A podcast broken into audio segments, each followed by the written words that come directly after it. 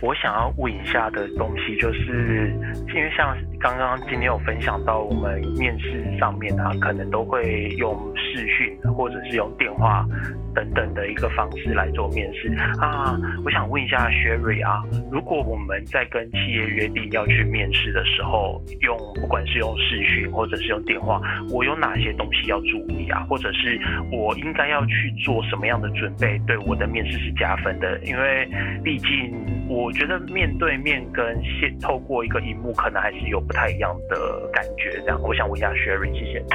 呃，其实这一点我觉得。最近真的蛮多人会问到，因为企业都纷纷改成这种线上视讯的一个模式。我认为大家其实，在面试的本质这件事情并没有改变，也就是说，在面试的过程，我们需要去展现自己的专业或态度，这件事情都没有改变。我认为改变的是管道方法，就是我们在见面的模式变成一个线上的，透过一些平台的模式。那所以呢，其实大家一定也知道说，哎，我们透过三 C 的这个部分。我们一定要先确保这些视讯设备它是不会出错出包，所以一定要事先你，譬如说你约定的时间是下午两点好了，你可能要提前就先上线，然后确认你的麦克风啦，确认的音量大小啦等等的，你在操作上会不会有任何的问题？因为大家其实会知道面试有时候就是很紧张了，如果你再加上这些小小的出错，也会让你自己更紧张。那除了就是在这些机器设备上你要确定没有问题吼。之外呢，我我认为还有个很重要是你选择的环境，因为大家也会知道，如果你今天是在家，那在家有时候你会发现，哎，也许有其他家人在嘛，有其他小孩或什么的，可能会干扰到你的视讯的这个过程。然后还有的话，你选择的这个环境是不是你的背景，呃，视讯的背景是凌乱的？因为其实像我们在公司开线上会议，我们现在其实都不想把我们自己的大头照，或是我们直接会 camera 看到我们自己。可是你在做这样的面谈，其实你没有办法关掉你的这个 camera，你还是得让对方看到你。这时候你的呃上半身的服仪、服装仪容，还有你的背景，其实就我认为蛮重要的，因为这个可能都是我们面试官在观察这个求职者，其实会参考的。过去刚刚有提到嘛，我们可能是从你进会议室里面开始在观察你。现在我们是从你的这个哎背景，其实就在观察你这个人的，所以呢这一段我觉得也是要注意的一个地方哦。那还有的话，你当然虽然说现在不是实体的，可是呢透过线上的这些视讯的一些平台啊，或者是这些方法，我们同样还是可以准备我们的一些专业的作品或证照，这个都没有改变的。还有的话也提醒各位，就是我们在面试，其实我们谈到说，我们跟面试官的这个眼神、还有表情等等的这些的。那一样的，你今天是透过视讯面谈，那透过视讯面谈，其实这个也都还是要注意到，其实包含你怎么看摄影机，而是还是你其实眼神一直其实在看键盘，或是在看看其他的资讯，因为你可能同时其他的资讯跳出来在你的这个电脑上面，这个可能都会造成让你分神，所以你可能就没有专注的在看镜头前面的这个面试者。那我想这个部分也会是。你自己要注意的地方，因为你可能会不注意哈，因为线上的资讯会突然来很多不同的讯息，就会让你变得不专注。那不专注可能就会造成，当面试官问你问题的时候，哎，你没有仔细听到，所以你的回应可能就会有一些出入了，或者是就没有办法达到回答到非常好的一个状态。我想这些都是可以给 Sam 这个参考的。谢谢 Sherry，哎，我觉得你刚刚给的建议都蛮实用的，我觉得之后有用到面试的时候应该很有帮助。你是想要换工作了是不是？哎，这个不好说，我们偷偷私底下聊。对，可是可可是我没有啦，我就趁这段时间赶快偷偷学起来，之后哪一天想换工作的时候可以用这样子。对，然后可是我我觉得我可以分享一个我自己听过蛮糗的案例哦，因为像我之前有朋友，他最近刚好跟企业在用视讯面试，可是好巧不巧，刚好有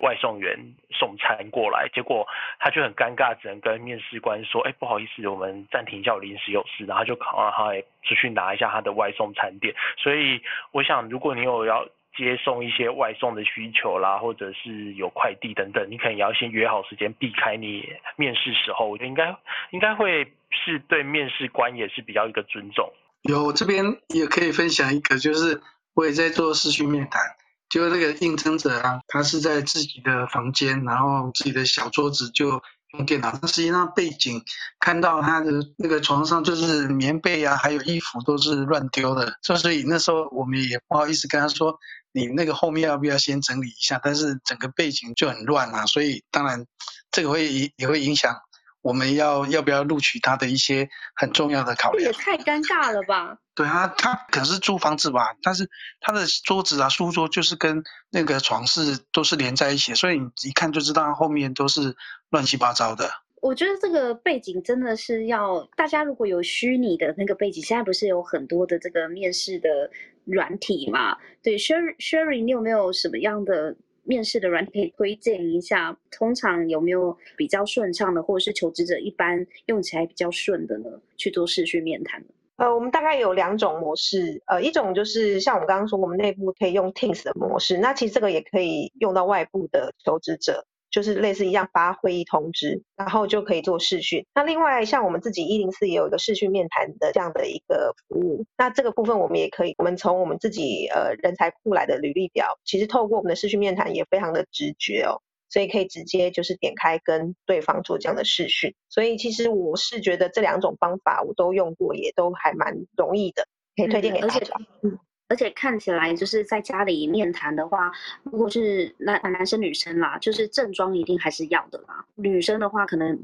连妆都要化，对不对？这它虽然是透过荧幕，可是你你有多慎重来准备这个视讯面谈？我觉得透过镜头还是看得一清二楚诶。然后刚刚微本也有提醒到的，你的背景会不会不小心的透露你是一个多么随性的人？就是如果后面很乱的话，你这样面试。官不看到也难呐，他们也不想看，然后看了之后发现你后面好乱哦。这个一定会影响到第一印象的，所以这个可能要提醒一下求职者哦，就是就算是视讯面试的话，也要把它比较，就是一个实体面试这样子的慎重、尊重的那个感觉还是要出来啦。就是至少自己的门面要打点一下，然后周遭环境不必要的干扰减到最低。刚刚讲的那个快递跟外送啊，我觉得这个应该是超级糗的，就是跟面试官讲到一半，然后福胖打在门口啊，到底要不要去收 这个？真的是很两难哦，所以千万不要搞这个乌龙。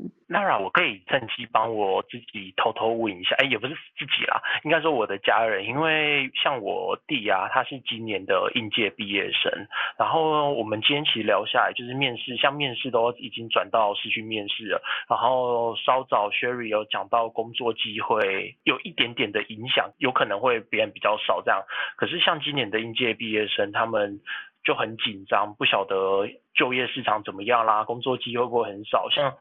这种状况，我应该可以怎么帮他？我来回答好了。我们知道说，其实去年 COVID-19 是大，去年毕业的是政府跟学生都非常担心自己能不能找到工作。那今年看起来是比较好一点了，就是我们可以看到说，那个职缺八十五万个职缺，在四月的时候，那个是史上新高，所以。嗯，如果要比较的话，今年各位都知道，台湾在那个半导体产业，还有像电子商务啦，还有像 AI，还有五 G，还有就是绿能产业上面的直缺数来看，是台湾啊那个产业的前景是好的。但是我们知道说，这个还会受疫情影响，因为如果疫情再持续恶化下去，那可能就又会跟去年一样的。在基本上盘上面呢，看起来直缺是好的，但是呢，我们另外一个就是说，从五月十五号台大校征取消以后，我想今年各大学的校征应该也一样都全部会取消了。这个就会又回到说，整个实体的人才招募，包含很多公司在今年本来要要办校征或办人才媒合就业博览会，这个都被迫会取消，看起来是取消，不太会延后啊。有一些论坛可能会晚一点，但是看起来在毕业那旺季的时候，应该就现在的时间点来讲，这毕业生要找工作，可能要开始实体上面应该没办法。那接下来就是走线上的哈，走线上，比如说像一零四啊，我们在一零四人力场上面，它会有一个叫，比如今年有二零二一年的新鲜人线上征才博览会。那这里面呢，大概就已经有七八十家，而且越来越多的厂商已经进驻了。都会建议今年毕业学生，可能你在今年找工作都要走线上的哦，不然你要线上找那个讯息，然后线上应征、线上视讯面谈，大概全部都是走线上的。那实体的机会应该少之又少。包含一定是最近遇到，就是连新人报道都没办法实际来报道，可能就接下来就是报道就直接线上报道。这个也是我们开始要遇到新人报道也出现问题。在一零四的网站里面，除了说我们可以走线上的找到工作以外，那像一零四有履历诊疗室，还有一零四职雅诊所。那最近刚好遇到毕业季，我们看到很多学生在这边也都开始在提问，所以我也欢迎各位人之先进，那也可以加入我们在诊疗室或职雅诊所上面的 Give，然后去帮助这些呃年轻人，因为各位都毕竟都是。HR 的先进哦，如果这些毕业的学生有你们帮忙，应该他们也很快就可以找到工作。哎，确实哎，这样子像你的那个家人朋友，或是你你有认识的学弟学妹，他们有这样子的问题的话，你也可以参考一下，就是可以运用一些刚刚微博有讲到的资源。我们刚刚也看到了，就是有朋友也上台来想要跟我们做分享嘛，所以我们先来询问一下，就是 Brian，Brian 也是我们的人资好朋友，老朋友了。Hello，拉拉。Hey Brian，听到吗？有，有听到的。嗯，因为 Brian 他是这个银行业的人资哦，所以想了解一下贵公司最近还顺利吗？还好吗？有没有什么样的 呃问题或者是经验要跟我们分享？基本上来讲，最近受到疫情的影响，其实我们大部分的。比方说招聘活动也好，然后呃，就面试这边也都改成线上的方式在进行。那人员的异动以及就是新进同仁的报道，我们也全部都延后到第三期，可能会到五月二十八号嘛。所以说，其实我们所有的人事异动现在都延后到可能六月一号的时候才来进行，也都是主要是想说要为了同仁的安全这边做着想。哦，分流、居家，这些都是我们现在在进行的。基本上来讲，现在一家分行差不多有一半的人力都在做居家办公。总行这边的话，其实我们都采用分流的模式，也有居家办公的同仁。那分流的话，基本上我们就是一部分的同仁维持正常时间，那另外一部分的同仁，大家就是晚大概一个小时的时间上班，然后晚一个小时下班。所以这算是比较弹性的，对不对？就是在工时上面，也做了一个弹性的处理。对，这个是我们现在我们现在这样的一个安排。那也希望说，就是用这样的一个模式，让我们在公司的营运啊，然后还有员工的服务上面不间断。那这个是我们这个礼拜持续在做的。另外还有就是说，像这个礼拜一就陆陆续续发出一些居家办公的手册给。各位同仁，还有像是工作日志，让同仁在家上班的时候呢，他们都可以有一个出缺勤的一个记录，然后还有他们的工作内容的一个回报，这个是目前我们在做的。好，谢谢 Brian 跟我们分享了他在这个银行业目前的一个现况，那也祝福就是各位大家平安哦，希望大家都可以防疫成功。另外呢，我们有看到一位新的朋友 Anne。Hello Anne。Hello，Hello，各位朋友，大家好，我是 Anne，谢谢你们的邀请。Hello，Hello，Lara，你好，大家好，我是 Anne。那我目前人是在德国工作，那我的工作的部分是在德国的一个百年药厂担任。资深业务经理的这份工作，刚刚看到就是这个题目的话，我相信最近就是在疫情下的职场跟求职，有很多部分是需要线上面试的这个部分。我去年的时候刚好有一个机会，因为德国的疫情爆发的比台湾早很多很多，所以我们在很多的。应该说很多的时间点上面呢，就是从去年三月开始，基本上就是在家办公的这个部分，所以线上的面试或是所谓的线上的会议就占了非常高的比例。那我去年的时候刚好就是有帮忙一个前同事透过线上面试，然后拿到他的 offer。所以就是刚好有把这个部分的一些心得记录写下来，那我就先简单讲一下，就是所谓从心态该开始好了，因为我相信大家讲的很多部分可可能是，比如说像我们的镜头啊、耳机啊、首饰的这个部分，那如果说等一下有时间的话，再跟大家做那方面的分享。呃，我想就是在我们一般来说，我们实体面试的时候，一定会有所谓的开场的小小的 small talk，会问说啊，你刚刚过来好不好啊？天气啊，怎么样这样子？那基本上来说，在线上会议的这个部分，它可能就会比较被压扁了一点点，那所以就变成说，可能你就不会跟他们讲说，问说，哎，你你你交通怎么样？因为毕竟你是坐在电脑前面嘛，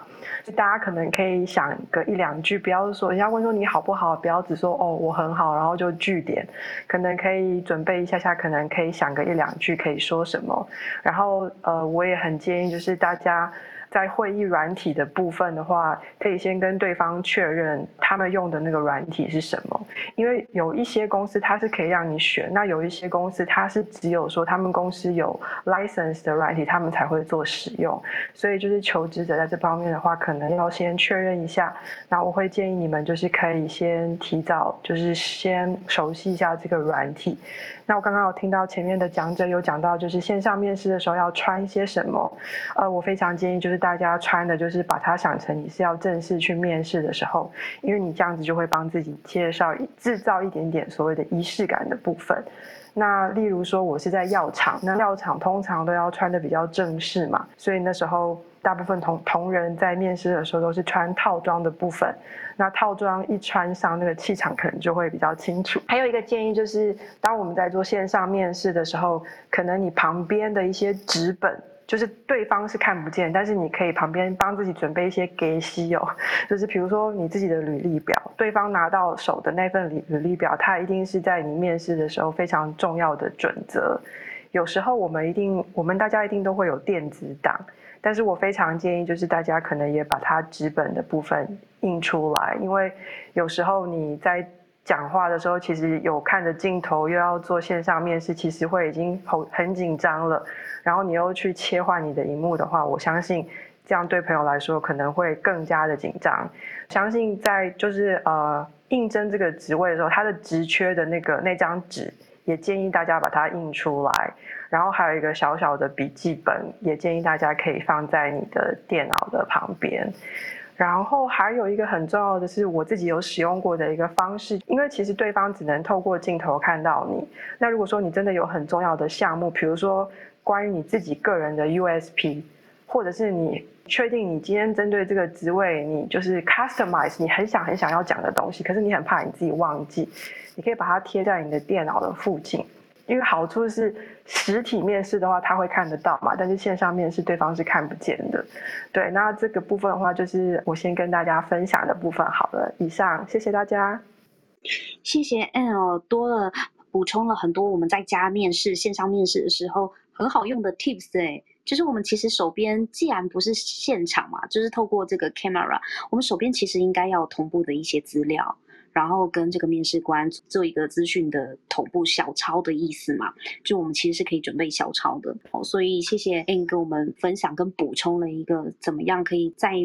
远距或线上面试可以替自己加分的一些小提醒跟小技巧。谢谢，也希望可以在就是国外的工作的场域里面也可以平安。我们大家都要平安，这样真的真的。那如果说大家想要看比较长的这个东西，我有整理出来，所以呃，如果等一下有时间的话，可以可以再跟大家分享一下面试前的一些硬体的准备工作。那我就先讲到这样子，谢谢。那也欢迎，哎，等一下也可以随时再跟我们分享。嗯，我们再询问一下新朋友 Jerry。Hello Jerry。嗨，谢谢你拉我上来。是稀客，稀客，真的看到你来，怎么可以不邀请你呢？谢谢，谢谢。对。好，大家好，那个我是大大学院的创办人。那啊，我们在礼拜一的时候，已经全员工是在家里上班的啦。好，礼拜一的时候，啊，其实礼拜五就在准备了，因为我就觉得应该是要在家里上班比较方便的哈。大概呃，如果就呃在家里上班，我自己的感受是，第一个就是因为我在家里上班，其实还有在做面试，所以我们现在都是视讯面试。那视讯面试有时候一连好几场。所以有时候一个小时就一场，一个小时一场，一一天可能就四个人一整个下午在，就一整个下午在视讯面试。那我刚刚也非常同意，就是说视讯面试的时候，有时候其实是要更更怎么讲，呃，要把环境啊和穿着啊，还有自己呃打扮的更好。否则，我有看到有些视讯面试的时候，他可能非常多的干扰，那他在 面试的效果就不会很好。那当然，这会有一点干扰呃彼此之间的状态。所以，视讯面试其实在线上疫情也会发生。那像我今天的话，其实线上的会议一天其实也大概有三场，所以也很忙。某种程度上在家好像高效了哈，但是 好像 不用再做太多事情。但是小朋友在旁边其实也是有有点麻烦，所以呃小朋友要安排他的事情做，不然自己也会一直被啊干扰。哈，这件事情也是啊同步的哈，所以在家的会议跟这个跟客户会议多。但我这边想要特别分享是，其实我们做线上的话，我最近有一场呃一家知名的运动品牌，其实有做线上的一个授课，其实蛮特殊的，因为他的啊总经理啊，还有他的员工啊都一起。好，这个一家知名的运动品牌，那我们就一起在线上里面做这个教学和授课，其实效果上面还蛮满意的，所以啊，接下来下礼拜还会继续，所以嗯，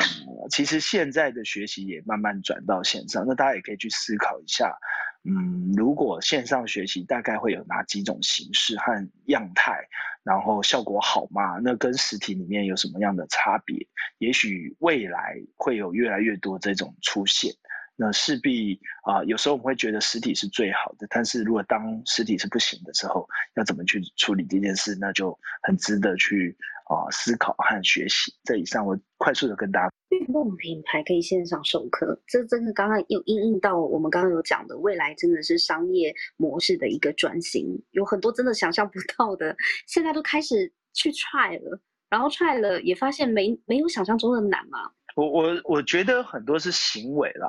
就是呃，其实，在去年的时候，呃，因为我的公司还呃有在马来西亚有同事嘛，那我们已经一年来一个礼拜有两次的视讯会，他们已经被关一年了，他们已经在家一年工作了，所以我已经很自然是线上是一个。啊，已经一年多了，因为国外的疫情就是一年多了。那台湾现在才有感觉，所以在马来西亚，呃，我那边的同事都直接跟我讲说，啊，如果很悲观来说，马来西亚早期也是一开始一两个礼拜都是一百多个案例，但是他当他爆发的时候，他其实是没办法的。那没办法的时候，就会一直去思考要怎么样去进行作业。后来他跟我们讲归纳几个，其实线上。它出现，当我们呃负面的就先不讲，但出现的几个好处哈，第一个好处，他们发现一天可以安排的会议变多了，这是第一个，就是以前因为因为马来西亚相对比较大一点，那有时候呃一天只拜访一个客户，他说一天呢不夸张，一天可以安排七个会议，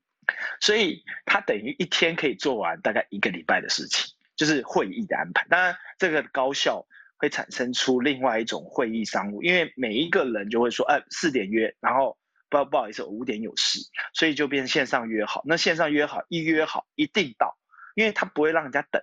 以前实体的时候，你可能约四点，对方还四点半可能才到，或哦在路上，然后比较晚到。现在线上四点，你你不可能让他等那个五分钟，等五分钟他可能会觉得你是不是 有问题，或者是约错时间，哈。所以第一个，我觉得线上的会议，我觉得。也也可能是搞笑，这第一个。那第二个是我跟今天跟我们家同事在开会的时候，我们的工程师说，哎，呃，在家工作好像进度啊，工程的进度呃早了两天。为什么在办公室中没有那么快？他说，呃，因为很多时候同事会一直莫名其妙来找工程，然后来讨论事情，对，打断，嗯，对。然后工程在写程式的时候，他会觉得一直被打断，一直被打断。所以，哎，他就说，哎，呃，这进度比想象中超前。那这我有点觉得，哎，怎么会是这样？然后表示有一些人的作业模式是需要深度的去啊作业的，工程是其中一种。那我后来发现，那个写行销文案的也是，他们我们本来。嗯，在去年的时候就已经实施可以在家轮流上班了。就是我会认为有些时候有些的工作就需要高度专注，他没办法啊一直接电话，然后一直开会，一直什么呢？很干扰。他宁可一天有四天是在公司，一天就是礼拜五就好好在家里，让他有一个自己的专心的时间。这个我们本来就有感受到，像设计人员、工程人员、写行销文案的人员，我发现他们需要静下来。我们是蛮喜欢的。第三个就是客户的拜访，我后来发现客户本来不适应的，然后有讲说一天可以约很多客户，到后来因为在线上，大家彼此需要更有效率，所以讲完以后都会做好会议记录，然后寄给彼此。那我也觉得，哎，这好像。也也蛮好的。那像我今天安排面试，我也面一次面试就是四十分钟，你你你如果结束，我就一定要结束，因为我下一个可能在在十分钟就要开始，所以你也不能拖我时间。所以呃，我觉得这个是一个线上我们先不讲坏的部分，因为坏有很多了啊，正面的部分就有差距蛮多的东西，对。你这个让那个产品计划应该就是生燃起了一线希望哎，Sam。如果以后你的那个专案团队啊，专案赶不出来，你就跟老板建议说啊，不如大家在家工作好了，这样会提早两天完成哦。不过我觉得刚刚听完那个 Jerry 的分享啊，我觉得我要先跟我。平常合作的工程师或者是设计师道歉，因为原来我们平常有事没事可能去问他个问题啦，或者是问一下进度什么会打扰他们，居然会多到两天这种这么长的一个影响，这我会去自我检讨一下。那那个我我想要再补充问一下那个刚刚的 N 哦，因为刚刚 N 有。说到他好像还有关于试训面试的一些准备方面的一些建议可以给我们，那我也想听听看 N 在国外已经过去一年来的一些经验，然后我想要请教一下，谢谢。好哦，谢谢 Sam。呃，我要先跟大家讲，我跟 Sam 没有串通好。我我已经把刚刚要跟大家讲的，现在放在我的 bio 里面。呃，我可以我可以快速的跟大家讲一下，就是面试前的准备工作。第一点，我觉得很重要是，你要先确认你的网络连线。然后你的手机，因为我们大家通常手机都会在身边嘛，你可能就是那段时间先关静音或者是飞行模式。第二点就是其他不必要的视窗或者是软体，可能先请你把它关掉，或者是像比如说我的公司，我们有使用 VPN，那我们通常在线上会议之前会先把那个关掉，因为它太那个超占频宽的，然后你一下子可能就会从你软体中跳出来。第三点就是熟悉线上会议的软体，我们有看到有现在比较多的应该是 Zoom、Teams，那我不太清楚说 Webex 这个东西就是大家有没有在使用？那嗯，这是我目前看到过比较常用的一些软体，嗯，我还蛮建议大家就是如果你。刚好对方他可能说哦，我们等一下是用 Zoom，那你最好可以有可以有跟朋友先让你练习一下。那如果没有没关系，你就先上网 Google 一下怎么样操作这个系统，起码先熟悉一下界面有什么东西是可以点，有什么是不能点的部分。再来就是所谓的背景跟光线。呃，力求明亮、干净、清爽。刚刚有听到我们前面的讲者有讲到嘛？如果你的背景很乱的话，其实会让你的面试官或者是我们会议的对方，他其实是很容易分心的。自己的话，我平常是会用，就是如果我的背景是白色的，我就会把它就是留着。然后呃，有一些人会使用所谓的背，我觉得使用背景的话，我的建议是。你可以先，如果你有那个软体的使用权限，我可以建议你先试用看看，因为有背景的好处，一来是你它可以帮你遮掉你后面对方不应该看到的，但是如果用背景的话，它的那个摄影机其实没有很好的话，你的脸很容易会被，就是会模模糊糊的会被删掉。那我相信这个在面试的时候其实是会比较吃亏的，所以就是很建议大家，就是你自己先确认一下哪一个方案对你来说比较好。再来就是镜头的部分，这个请大家在面试之前就要先调好，不要面试官进来你才在那边折折，就是弄你的那个呃镜头，因为这样子的话，其实就是会让对方感觉可能会头晕嘛，因为你要一直 你要一直去转它。然后这个部分的话，我有跟那个德国的一些 speaker 有讨论过，他们是建议就是注意镜头的高度，建议是在肚脐以上，然后头顶大概留个两公分，你自己可以看一下。然后再来就是所谓的仰角跟俯角的部分，可能要注意。眼睛呢，最好是可以跟镜头是平行。呃，我还蛮建议大家就是看你使用的那个摄影机是什么部分。如果你使用的是你，比如说像我是 laptop，就是笔电，我在进入视讯会议之前，我会先用我。电脑里面原本的那个 camera 的 A P P，我先看一下我自己今天的那个状况怎么样，然后角度啊，然后今天那个笔电的那个镜头的仰角跟俯角，不要让自己就是可能被 变成蹦恰恰的状况。然后再来就是耳机的部分的话，呃，有一些朋友是跟我说过，他们是觉得说，如果戴耳机的话，会觉得好像 K K 的，因为觉得好像头上有挂个东西，会不会影响到面试官对你的一个感觉？那我觉得其实这个最重要的是，你要确认你的音效品质。如果你今天是不习惯用耳机，可是你用成是扩音，可是你的声音是很扩散的话，其实是会让人家很分心，而且听起来会非常的就是没有专业的感觉。所以这个部分的话，可能大家也可以试试看。那至于怎么试呢？我我也可以建议，就是一来如果你有朋友可以跟你测试的话，是不错的方案；或者是你就拿你的手机先在旁边录一下你自己平常可能讲话的一个感觉，让自己知道说，哎，听起来是怎么样。再来就是所谓的音量跟音速的部分。先测试一下自己，对，然后最后一点我想要讲的就是手势的部分啊，因为像我们一般来说，平常实体面试的时候，大家的手应该都还是会动嘛，就是比如说你今天在讲话的时候，你可能想要表达哪一个会摆动，或对对对，然后大家要注意不要跟镜头太近。因为你跟镜头太近的话，你你就是会让对，就是你的手会放大，他就可能只是看到你的手。因为这个状况我们之前有遇过遇到过，所以就是我那时候在呃摘要的时候呢，就把这个写下来。因为有时候你讲到激动处，可是你的手变得很大的时候，其实对方的感觉可能会比较不舒服一点点。那以上就是我想要跟大家分享的部分，希望有回答到 Sam 的问题，谢谢大家。我觉得 M 整理的太 太好了，而且它完整整理在 Bio 上面，我觉得这一定要偷学起来。对你到底有多想要开始面试？哎，没有，你确定你台下没有你的同事吗？我我不能，我不能帮我弟问一下，他今年要毕业啊，对吧？他他一届毕业证也是有可能遇到试训面试啊。哦，好啦好啦，你真的非常的照顾家人。假设说今天呢，就是听完大家的分享，那你还有其他的问题的话呢，也欢迎回到我们的一零四植牙诊所。哦，我们一零四有一个社群平台，叫做植牙诊所，就是这个房间，呃，上面有植牙诊所这个账号，大家可以搜寻一下。上面如果你有问题要问的话，也可以上去问。台下如果有一些朋友，你很愿意把你的经验分享给各位，或是不管是他们是新鲜人，或是未来的求职者，哦，那也希望你可以跟一零四加入这个一零四有一个公益计划，叫做 Be a Giver。这个计划呢，就是邀请职场上的前辈们，对，愿意把你们的知识或者是生命的经验来回答有一些求职者，他可能在职场上面或求转职的时候，他遇到的问题。对，如果你的知识、你的经验可以帮助到他们，透过回答他们问题的这个方式，